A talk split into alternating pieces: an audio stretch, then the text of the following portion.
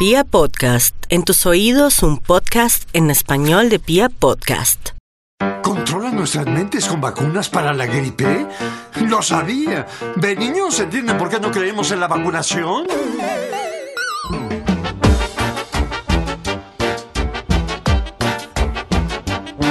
Según la Organización Mundial de la Salud, OMS, se entiende por vacuna cualquier preparación destinada a generar inmunidad contra una enfermedad estimulando la producción de anticuerpos.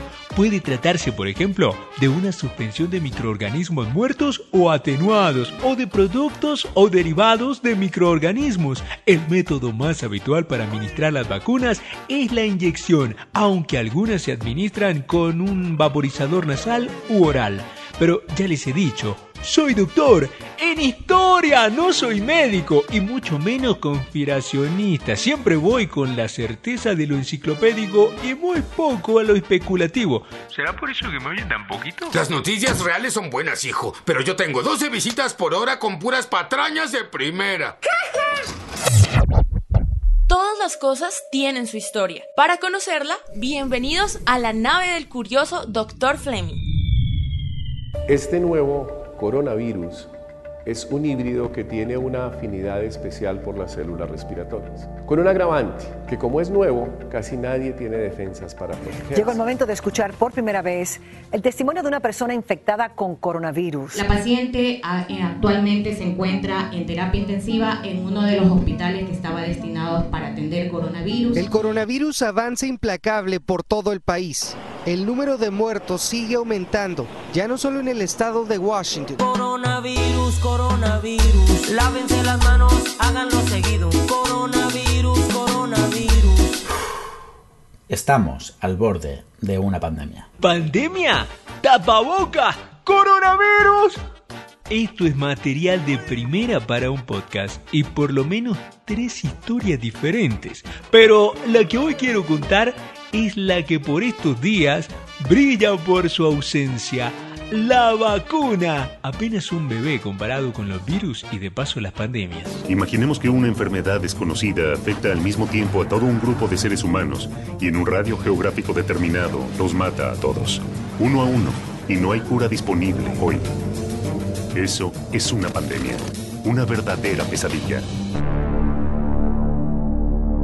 Este programa, además de miedo, solo denota desactualización. Ese concepto es tan viejo como las mismas pandemias. Más viejo que la maña de sacar fiao. Yo sospecharía que más viejo que esa costumbre, mi señora. Según la OMS, se llama pandemia a la propagación mundial de una nueva enfermedad. Este concepto no involucra el nivel de mortalidad, solo la capacidad de contagio en tiempo y extensión.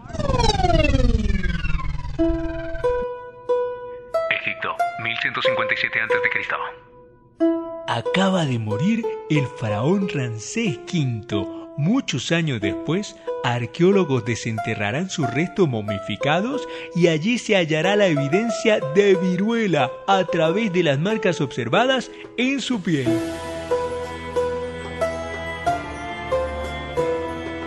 Determinar el origen exacto de la viruela es casi imposible, pero el caso del faraón es uno de los más antiguos del que se tiene conocimiento y por eso partimos de aquí. Y claro, para entonces, junto a la costumbre de sacar todo gratis con promesa de pago, se extendían las rutas del intercambio de bienes y servicios, o mejor conocido como el comercio.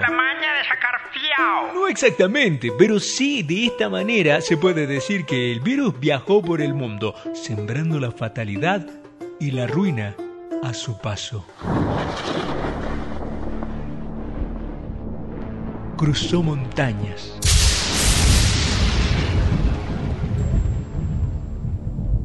Conquistó los océanos. Y por los siglos y los siglos. ¿Cómo? ¿Acaso no era una pandemia letal? O sea, o sea no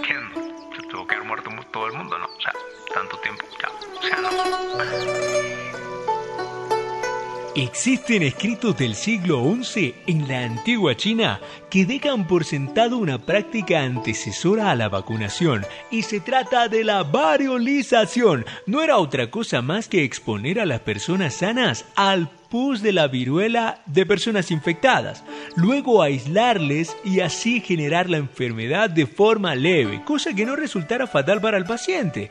Pero este método no siempre se podía controlar y esto le hizo muchas veces fatal, pero era lo que había.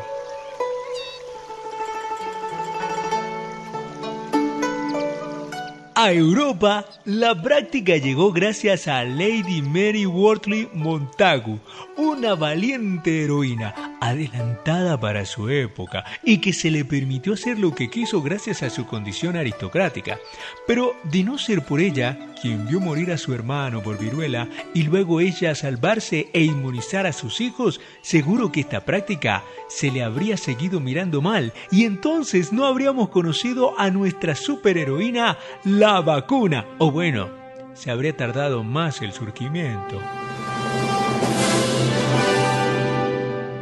Gracias a la victoria sobre los prejuicios de esta valerosa mujer, Lady Mary, el médico rural Edward Jenner no tuvo reparo en ir un poco más allá. Bueno, para nuestros días su práctica sería muy cuestionable. Aún así, es casi mi héroe.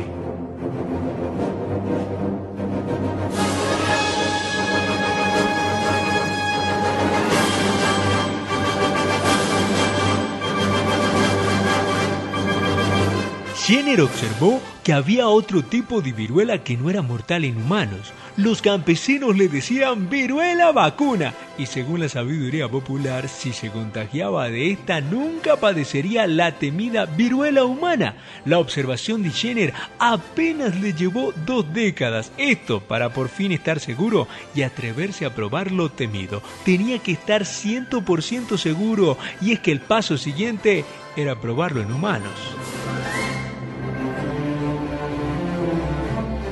Se dice que Jenner realizó un experimento raspando el brazo de un niño de 8 años llamado James Phipps con material de una llaga de la viruela bovina en una de estas mujeres que ordeñaban vacas. Luego repitió el mismo experimento, pero esta vez agregó una pequeña cantidad de viruela al mismo niño. Él esperaba que el procedimiento inmunizara al niño contra la mortal infección de la viruela. ¿Y qué creen? ¡Sí!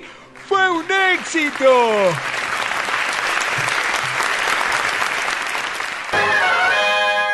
Pero esta historia le faltaría otro gran nombre para darle más vida a nuestra superheroína, la vacuna. Por supuesto, Louis Pasteur, el mismo de la pasteurización seguimos con las vacas. Pero bueno, la pasteurización no es solo para la leche, en sí el procedimiento que consiste en someter un alimento generalmente líquido a una temperatura aproximada de 80 grados durante un corto periodo de tiempo, enfriándolo después rápidamente con el fin de destruir los microorganismos sin alterar la composición y cualidades del líquido, este sencillo procedimiento salvó la industria vinícola en Francia en época de Napoleón y todo gracias al amplio conocimiento y la profunda observación de Louis, quien, entre otras cosas, descubrió que a 55 grados eliminaba las bacterias en el vino y no alteraba su aroma y sabor.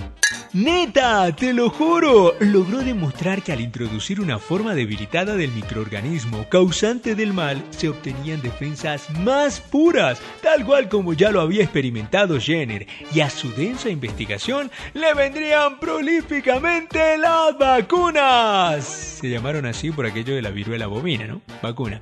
Las vacunas contra el cólera de las aves, contra el carbunco y en pesos pesados la rabia. Sospecho que nadie ha salvado más personas en el mundo que este señor, encargado de llevar la salud pública a un nivel más alto en técnicas profilácticas. Sería cuestión de tiempo y a raíz de los estudios juiciosos de Pasteur y claro, las observaciones de Jenner, que el mundo tendría las vacunas contra el tifus, cólera y la peste en el siglo XIX. El siguiente desarrollo de las vacunas fue la eliminación química de toxinas, logrando así los primeros toxoides, tétanos y difteria.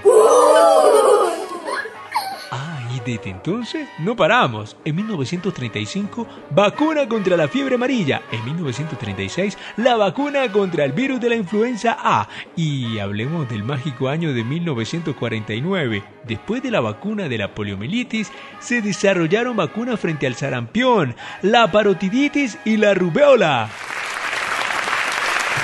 Prometí que las efemérides las diría Felipe Uribe Farieta. Por ende, no me voy a comprometer más. Eso sí les diré que a medida que avanza la tecnología y con ella la misma ingeniería genética, evolucionamos en métodos de prevención de enfermedades conocidas y por supuesto lo que sea que esté por venir.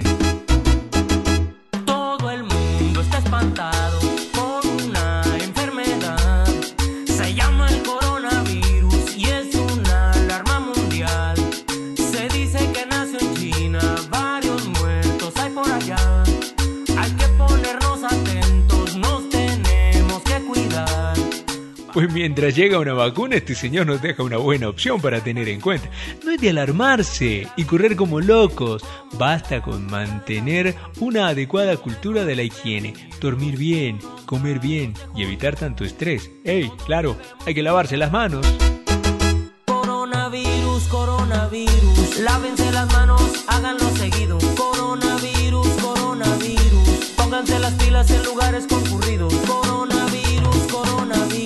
No se toquen la cara, evítenlo, amigos. Coronavirus, coronavirus. Usen desinfectante, ese es muy efectivo. Algo de razón sí debe tener. Y además de muy buen humor, ¿no? Ay, y claro, tiempo para hacer eso. En San Luis, Missouri, existe el Hotel de la Influenza y no es un atractivo turístico, sino un lugar donde científicos buscan con dedicación encontrar por fin una vacuna contra la influenza y las enfermedades respiratorias.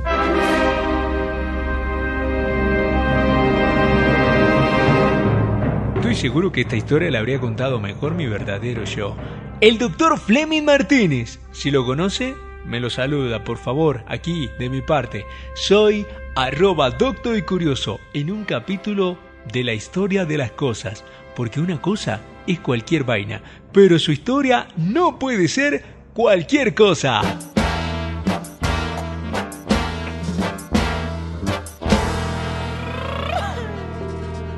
Bueno, y pensar que todavía hay quienes piensan que con vacunas nos controlan, como si fuera necesario.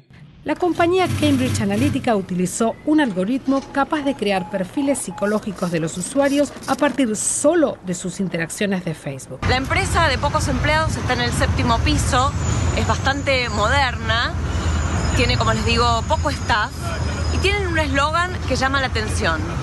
Data drives everything we do, es decir, que nos conducimos por los datos, que nos movemos en base a la información que producimos. Es impresionante pensarlo, ¿no? Que somos máquinas que producen datos constantemente y a la vez podemos ser manipulados e influenciados por esos mismos datos que producimos. Cambridge Analytica es una empresa en teoría de Londres, en teoría operando en Estados Unidos, en teoría internacional, en teoría legal, que ha estado detrás de uno de los escándalos más interesantes con los que Facebook ha tenido que lidiar. Ellos tuvieron acceso a los datos de 50 millones de personas sin autorización de estas personas y los usaron para hacer un tipo de microtargeting especial para afectar las elecciones de Estados Unidos y muchas otras elecciones. Él es Freddy de Platzi. Ahí tiene muy buenos cursos online y muchos de ellos gratis.